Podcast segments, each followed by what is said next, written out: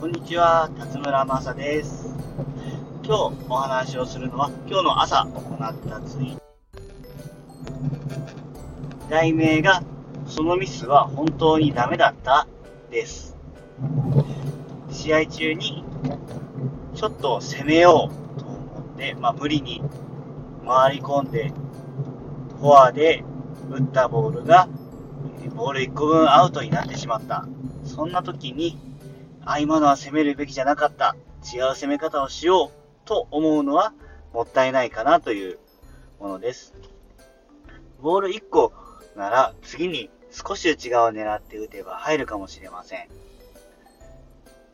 違う攻め方を考えるというのは試合中すごく大変なことです。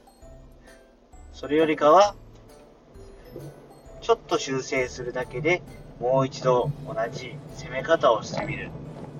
その方が試合中に考える負担も減るので、お試ししてみるのがいかがでしょうか？